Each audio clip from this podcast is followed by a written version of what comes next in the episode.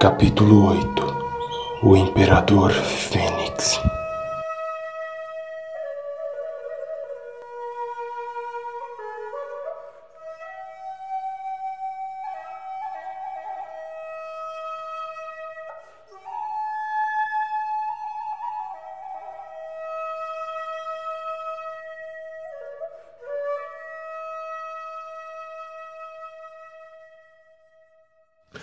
Rampo arregala os olhos assustado com o pesadelo que acabara de ter. Sem muito o que entender, ele enxerga a monge com as duas palmas das mãos estendidas sobre ele. Ela diz para ele não se mover e continuar deitado até que ele encerre a cura. Leva aproximadamente cinco minutos para Mika terminar tudo. Rampo então se senta devagar tentando se situar do que está acontecendo. Em sua volta, já que ali só se encontravam as duas, a campeã explica o que houve Após o choque, e por que dos outros não estarem ali, a campeã ordena que ele evite movimentos muito bruscos. Hiraiko, ele aparece com uma feição preocupada, avisando que era possível avistar sinais de batalha com Shugenjas. Era muito provável que o ataque já havia ocorrido. Renshiro também volta com as mesmas notícias, porém Matsu não. E eles no fundo sabiam por que dele não ter retornado.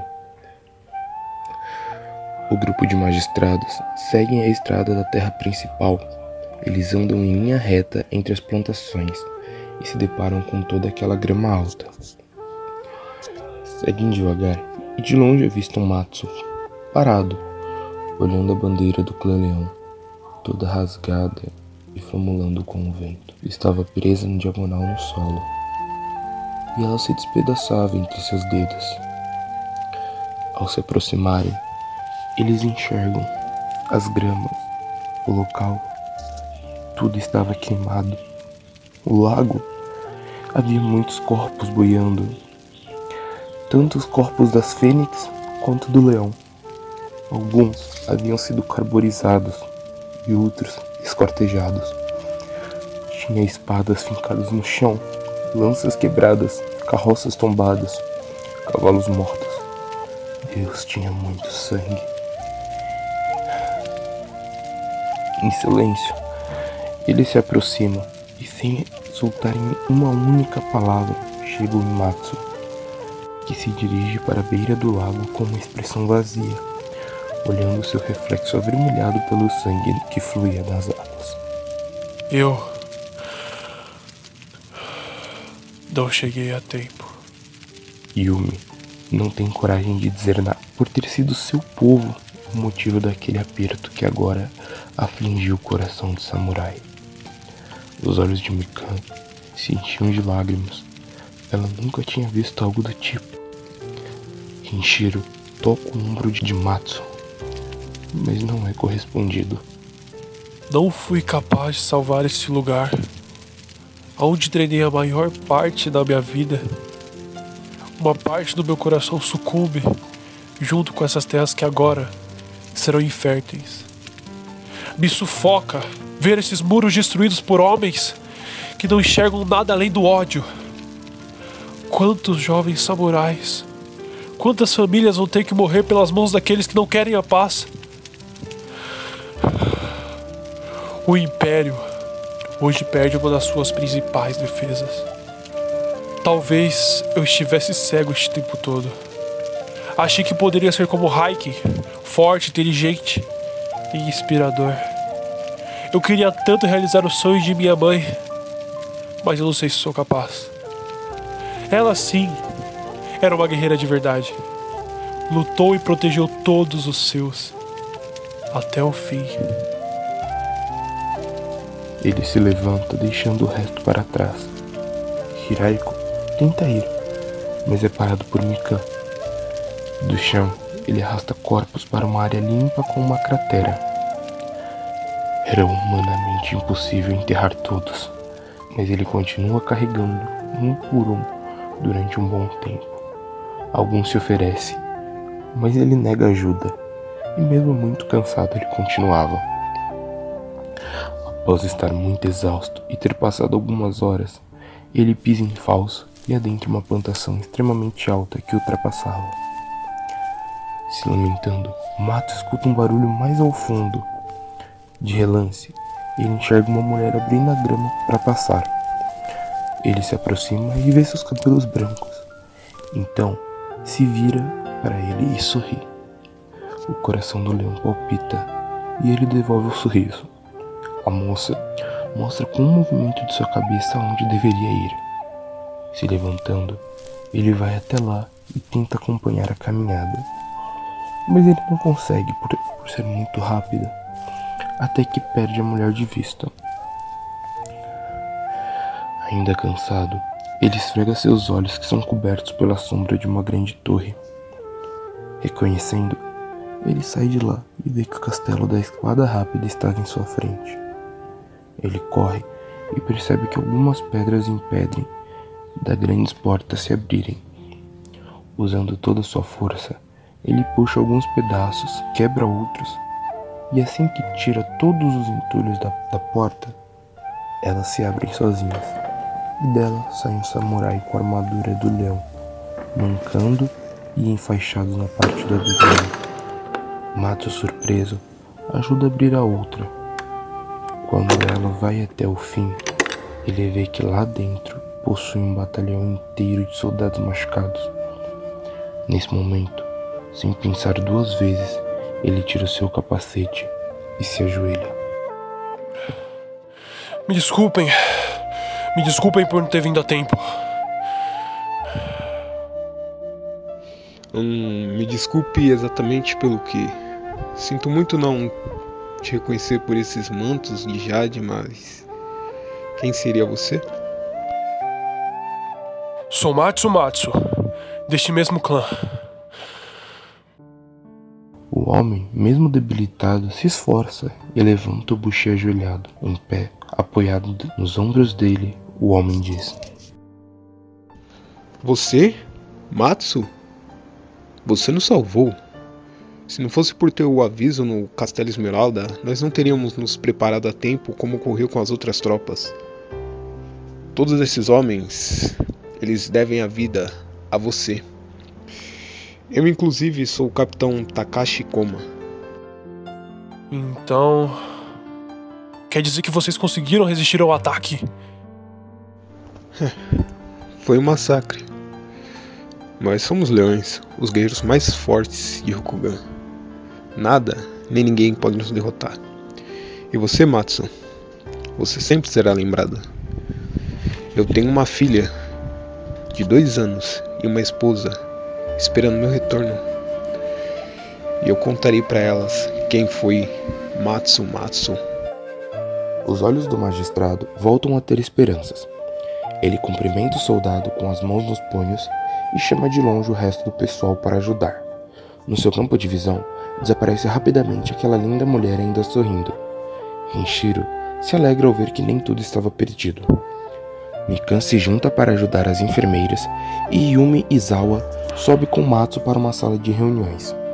Chegando lá, eles conversam com Takashi sobre possíveis cenários futuros em relação ao Yoriushi Izawa.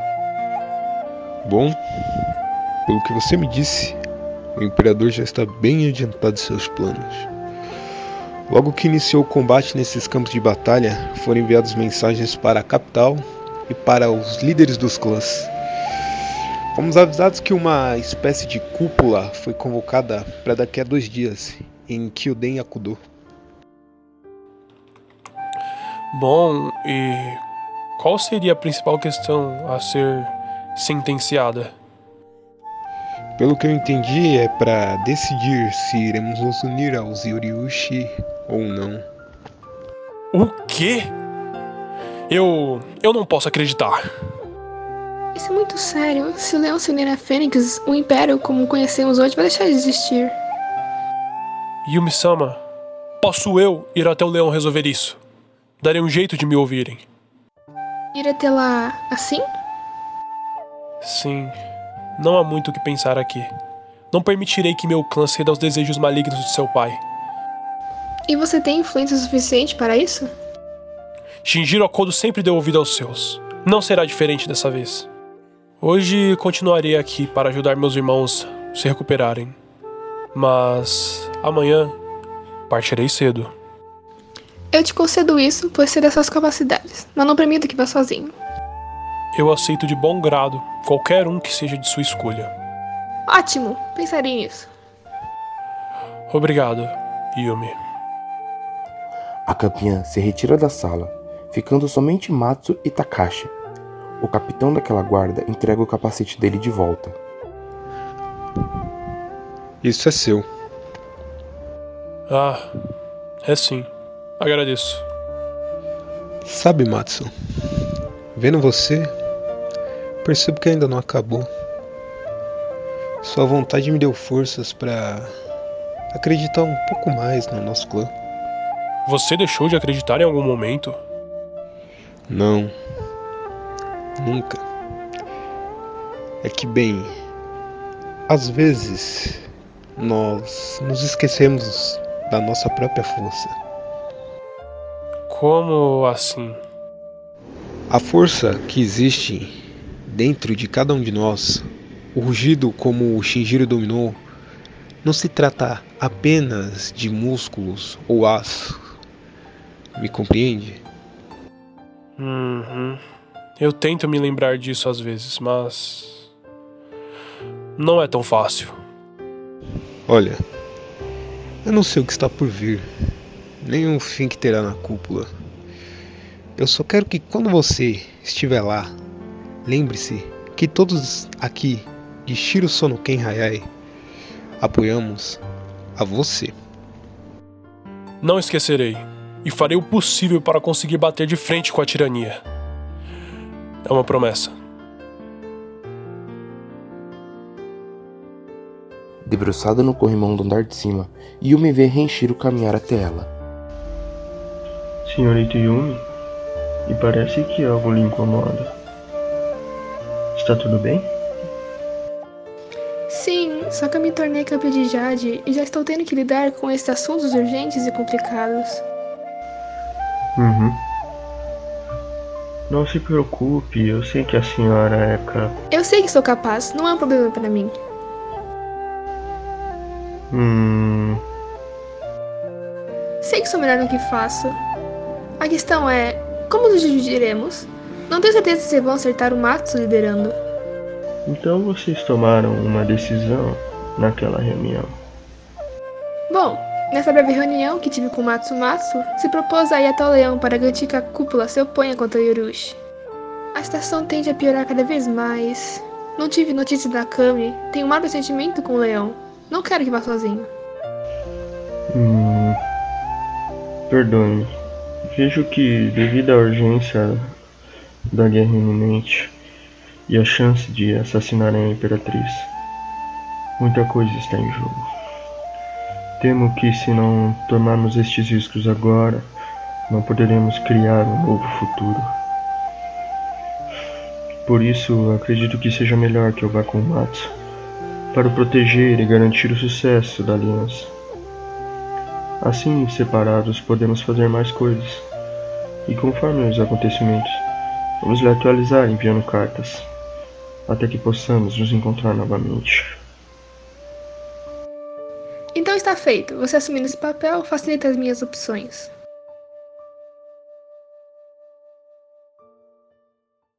No dia seguinte, um tambor é tocado repetidamente e um aviso é passado para aqueles preocupados residentes do, dos castelos. Um Oni foi invocado nos gramados queimados em frente à entrada e estava ali algum tempo olhando diretamente para a construção. Alguns leões, mesmo que muitos feridos, se levantaram para se armar. Takashi, por liderar, sai lá fora sozinho para enfrentar a criatura, mas em pouco tempo retorna. Campeã, ele quer falar com você. Um Oni sem ser hostil? Difícil, deve ser armação. Se quer falar comigo, então eu irei. E veja suas intenções. Eu irei com você. E qualquer movimento suspeito eu matarei. Dependendo de como for, eu mesma faço isso. Yumi Izawa, junto de Hiraiko Mirumoto, saem do castelo indo em direção ao Oni. Ao avistá-lo, o ser é grande e gordo, um lado preto e o outro branco, são cheios de tatuagens e marcas com símbolos pelo seu corpo. Ele usa um colar de pedras redondas em seu pescoço, um kimono aberto e guetas. É possível ver sua grande nodashi presa em suas costas. Quando eles chegam, ele abre seus olhos novamente. Eles estranham, pois a esclera é negra, íris amarela e as pupilas tão brancas que até brilhavam. Hiraiko ativa seu modo com raios, o deixando mais ágil, segurando a katana pronto para atacar. E o que você quer com a campeã? Se você acha que me engana com esse tipo de truque, está muito enganado. Hum, e esse truque que você disse te matará em um piscar de olhos. Não se esqueça disso. Hum, você e o Aizawa, certo? Sou. Não vim com o intuito de fazer guerra.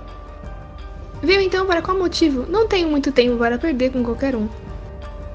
Yumi Aizawa, você ocupa o título de campeã de Jade e por esse motivo seu dever é proteger a pedra de mãos erradas. E quando eu digo mãos erradas, é em relação a Yoriyushi Aizawa e seus apoiadores. Se tamanho poder for controlado por aqueles que já estão corrompidos, o mundo de vocês perecerá em tempos de ruínas.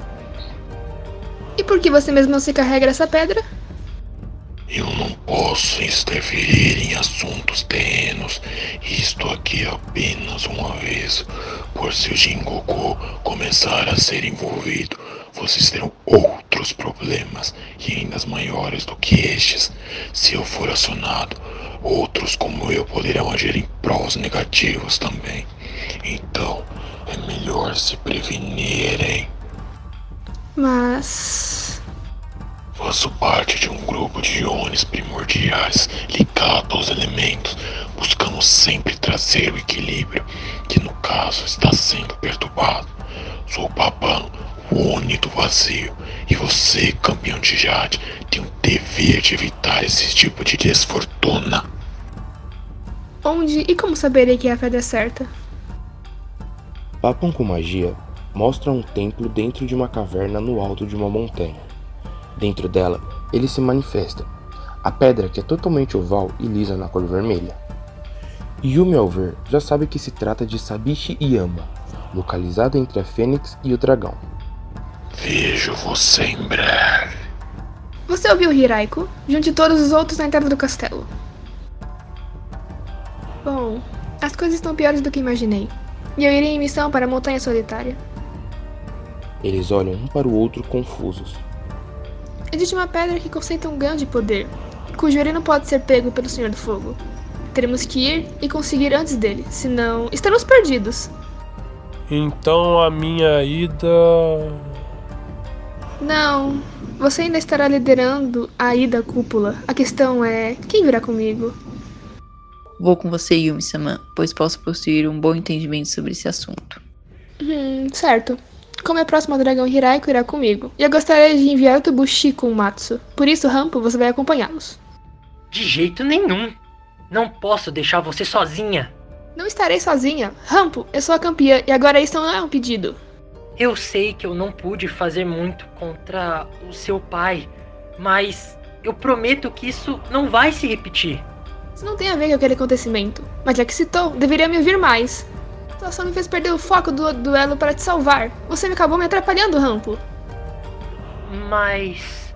Sem mais, está decidido. Irá para o leão com Hanshiro a mandado de Matsu. Eu.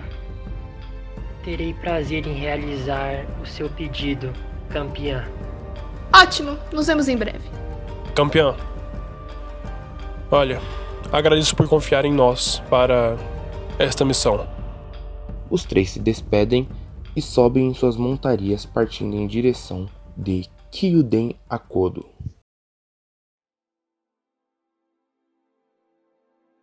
Cavalgando a caminho de Sabishi Yama, Yumi, Hiraiko e Mikan fazem um grande percurso até lá. Ao longo da viagem, o grupo passa por diferentes biomas da parte norte de Rokugan, no último dia de viagem, eles conseguem vê-la ao longe, coberta por uma enorme manta branca de neve. Mais adiante, o frio e neve começam a incomodá-los. Eles vestem mantos muito bem revestidos. Cada vez que se aproximavam mais e mais da montanha, a neve se tornava mais densa, o que prejudicava o cavalgar dos cavalos. Algumas horas se passam enquanto o grupo circula Grande Sabiche Yama. Com passos lentos e cuidadosos, eles chegam em uma parte um pouco mais plana, onde há pequenas e simples casas parecendo ser uma pequena vila. Ao se aproximarem, os habitantes vão saindo aos poucos de suas casas, todos bem agasalhados por causa do frio intenso dali de cima. Eles percebem que alguma dessas pessoas vestem trajes de monge por baixo de seus mantos calorosos. E também notam que esses cidadãos estão com um rosto de receio. Provavelmente eles não devem receber muitas visitas. Mikan, ao ver este humilde vilarejo, se lembra da sua vila na Kitsunimori, de quando ela e sua irmã brincavam pelas redondezas da floresta, sem se preocupar com nada. Mas essa bela lembrança termina rapidamente, pois a monge se lembra do pedido de Kogujin, ela olha sutilmente para Hirai com Mirumoto e pensa: hum, Não faria, devo contar a eles sobre os planos de Kokujin, mas em um momento mais propício. Mika comenta o quão diferente é ter uma vila ali. Parece uma pequena cidade secreta e bota pequena nisso. Não tem nem 10 casas direito aqui. Antes do grupo se aproximarem, mais um senhor os aborda. Com uma cara de surpresa, ele pergunta: C -c campeã e magistrada do Jade, o que faz andando sobre a fria Sabe Shiyama? Yumi explica sobre terem uma busca importante por ali. Ele diz sobre saber do que ela fala, pois ali os segredos místicos são ofuscados pelas vastas camadas gélidas. A campeã pede um auxílio. Esse é o vilarejo Orimbo, que guarda e protege o Serei do Shiden, um pouco mais à frente ali na estrada. Acredito que as informações que vocês buscam estejam nesse templo dos espíritos, mas eu eu deixo avisado a vocês um conselho de um ancião para o bem dos mais jovens. Aqui na montanha solitária costuma acontecer muitas coisas estranhas. Muitas ou muitos outros viajantes subiram pelas montanhas, mas nunca vimos esses descerem. Mesmo que esse risco subiremos aqui. Tenho força suficiente para enfrentar qualquer coisa. E também estou preparada para isso, não se preocupe. A estrada até o Templo dos Espíritos segue o mesmo padrão das primeiras rotas. Hiraiko tem menos dificuldade na locomoção naquele ambiente. Como membro do dragão, que possui boas partes de suas terras em cima de montanhas e colinas, ele possui mais familiaridade em locais com grandes atitudes. Hum, tem uma construção bem ali, por ali. Provavelmente é o que procuramos. Na construção, uma porta dupla feita de madeira bem grossas. Essa está pintada de cor vermelha, e no centro de cada uma das duas portas, essa pintura é de uma mulher com roupa branca e várias flores estampadas ao longo dessa vestimenta. Em suas mãos, ela carrega um cesto que transborda arroz. Essa imagem na porta é uma representação da fortuna de Inari, a deusa do arroz, de todas as fortunas adoradas em Rokugan. Yumi bate na porta e em poucos segundos essa é aberta por uma jovem moça. Ela aparenta ser a serviçal desse templo. Olá, como posso auxiliá-los? A moça regala os olhos e se curva quando percebe que estava abrindo a porta para a campeã de Jade. Sou Yumizawa, do clã Fênix, e campeã de Jade. Esse é Hirai Kumirumoto, do clã Dragão e magistrado de Jade.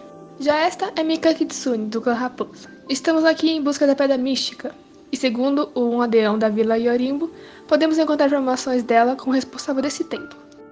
Prazer, sou o Umen, pode entrar. Fiquem à vontade, que logo menos o mestre Tevo, responsável daqui, irá falar com vocês. A jovem moça faz um gesto e outros servos saem do templo. Estes pegam as montarias do grupo e levam eles para os estábulos ali próximo. Eles são guiados até uma sala. A serviçal pede que eles aguardem em um cômodo enquanto ela avisa o mestre. O grupo não perde tempo e se aproximam da lareira. Nada de que uma fonte de calor em meio ao intenso frio. Campeã, magistrado e Mikan. Pode seguir esse corredor até a última porta à direita que o mestre Tevo já irá atendê-los. Com um pouco de pressa, Hiraiko e Yumi vão indo em direção à sala em busca das informações sobre a pedra. Mika vai devagar enquanto observa aqueles diferentes quadros. Ambos pedem licença ao adentrar naquele local.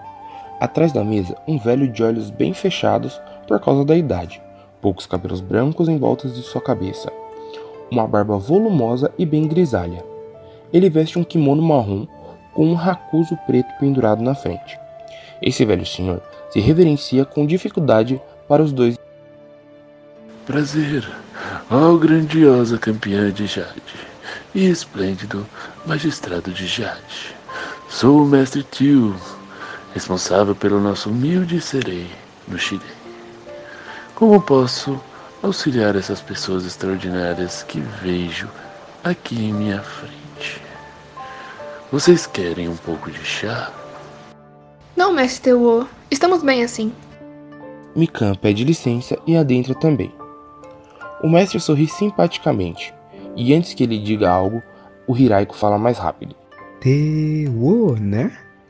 É, o senhor deve ter conhecimentos que irão ser a grande ajuda para o nosso grupo, não é? Quais conhecimentos? De uma pedra mística, recebemos poucas informações sobre lá. Só sabemos de seu poder e que ela estaria por aqui.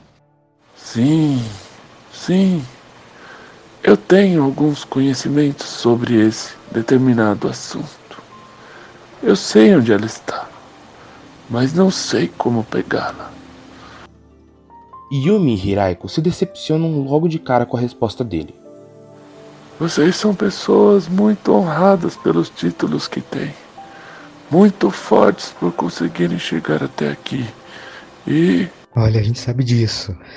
Um outro ancião já alertou os perigos que encontraríamos, mas nós não sabemos a localização dessa tal pedra. Como já sabem do perigo, também devem saber que ninguém voltou lá de cima com como campeã de Jade, uma grande manipuladora de magias, e com esses aqui presentes comigo, eu sei que não teremos problemas. Tudo bem. Então, antes de falar para vocês, gostaria de contar uma história. Ono Tango era Lorde Lua. Ele era o marido de Amaterasu, o pai dos Kami e o Pai de toda a humanidade. O primeiro homem e a primeira mulher vieram depois dos três deuses cujos nomes não podem ser falados. Os dois eram uma combinação perfeita. Eles foram encarregados de criar o mundo e nomear tudo nele. Eles desceram em um arco-íris dos céus, até ninguém do, para dar forma à terra informe. Juntos trouxeram ordem ao mundo, dando os nomes a todas as coisas. Deram um nome ao mundo, e como o nome foi falado, Assim foram seus próprios nomes, tornando-se Onotango e Amaterasu, a lua e o sol. Nesse momento, a terra se separou do mar e a vida foi criada. Nos céus, as fortunas começaram a tomar forma nascida dos sonhos das criaturas que dormiam lá embaixo. Juntos, o sol e a lua caminharam pelos céus celestiais, em paz com seus reinos. Eles amavam e riam, e tudo estava bem com Orotango e sua noiva, Amaterasu. Eles falavam de imortalidade e da criação. E Onotango construiu um país das maravilhas para seu caramachão nupcial, cheio de árvores e plantas e todas as coisas bonitas do mundo. A Sol encantada com seu presente, implorou-lhe que a deixasse povoada com filhos. Mas Orotango tinha ciúmes do amor de sua noiva e não quis ouvir falar disso. No entanto, como ele a amava, eles criaram os animais e as feras do mar e os espalharam pelo mundo. Mas, ainda assim, a Sol não estava satisfeita. Eles criaram o homem e ainda assim ela queria mais. Então os Kami foram criados como os filhos do Lorde Lua e da Lady Sol. Então. Eu não quero saber desse tal de orangotango. Não temos tempo para isso. Não dá pra perder tempo mesmo. Como? Só queremos saber da pedra. Apenas fala da pedra, que é o que a gente perguntou. Envergonhado e incrédulo, o mestre olha para ele sem entender a arrogância, o desrespeito perante uma história importante de Rokugan. Confuso por enxergar dois de clãs tão amigáveis com mantos honrosos se comportarem daquela maneira. Então, ele olha para a monge, abaixa sua cabeça e, sem muitas alternativas, ele revela sobre o poder dela, que se manifesta diferente, sua energia dependendo de quem porta o mesmo, sendo ele imenso.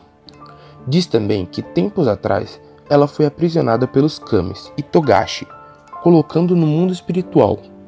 Satisfeitos, saem muito rapidamente agradecendo, sem se curvar, indo em direção do objetivo. Subindo para o alto da montanha solitária, o grupo vai andando com mais cautelas do que antes. O vento em cima é forte e rápido o suficiente para complicar a respiração. As camadas de neve encobrem o solo, que é alto o suficiente para ir um palmo acima dos joelhos, de quem tentar caminhar por ali, o que faz qualquer um seguir lentamente. A entrada da caverna é imensa. Uma carroça com frutas até mesmo ocupava um pequeno espaço estacionado ali sem atrapalhar a passagem. Mais ao fundo, eles enxergam uma grande ponte larga de pedra, e lá dentro parecendo ser oco pelo tamanho e profundidade. Então eles vão caminhando para dentro da caverna. Mikan, ao dar o primeiro passo lá dentro, fica com uma forte dor de cabeça, e com ela vem aquela voz estranha ecoante novamente. Esta é ouvida em sua mente. Arrogância, humildade, honra, paciência. Aquele que foge do seu destino acaba indo de encontro a ele. Por que essa voz logo agora? Essas palavras? Será que algo não está correto? A raposa olha para Yumi e Hiraiko e observa também o fundo escuro daquela caverna, como se fosse um escuro sem fim, um problema que obscurece o melhor de nós mesmos, que só a própria pessoa pode resolver. Desculpe, acho que eu não posso entrar. Não sei o que espera vocês dentro da caverna, mas acho que é algo que somente cada um de vocês poderá solucionar. Pra onde você vai, mulher? Subiu até aqui para descer de novo? Sim, o destino muitas vezes nos coloca em situações que nem estamos prontos para resolver. Mesmo assim, temos que dar um jeito de solucionar, a fim de alcançar os objetivos com equilíbrio e harmonia. É isso mesmo que você quer? É isso que eu preciso fazer, da mesma forma que vocês precisam prosseguir. Então tudo bem, Mika. Você não é minha magistrada, então não posso segurar aqui. A monja agradece e faz uma reverência como despedida para seus, enquanto Yumi e Hiraiko vão adentrando. Ah, Mika, vê se maneira no saquei enquanto estamos aqui, né? Pode deixar, Hiraiko.